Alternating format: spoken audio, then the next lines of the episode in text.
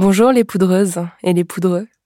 Aujourd'hui, je voulais vous parler d'un nouveau podcast de nouvelles écoutes qui me tient particulièrement à cœur. Ça s'appelle Intime et politique et c'est un flux de documentaires féministes.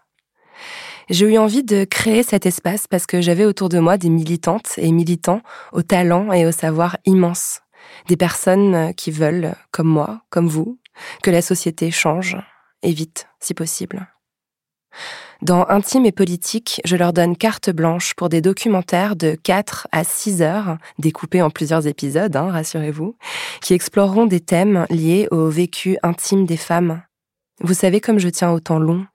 Vous savez comme la nuance et la profondeur que ce temps long apporte sont essentielles pour déraciner les stéréotypes sexistes. Le tout premier documentaire d'intime et politique s'appelle Juste avant.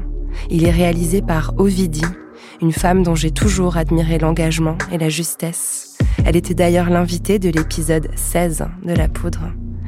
Son documentaire explore le thème de l'adolescence, de l'éducation à la sexualité et des paradoxes qu'on peut rencontrer quand on est mère et féministe.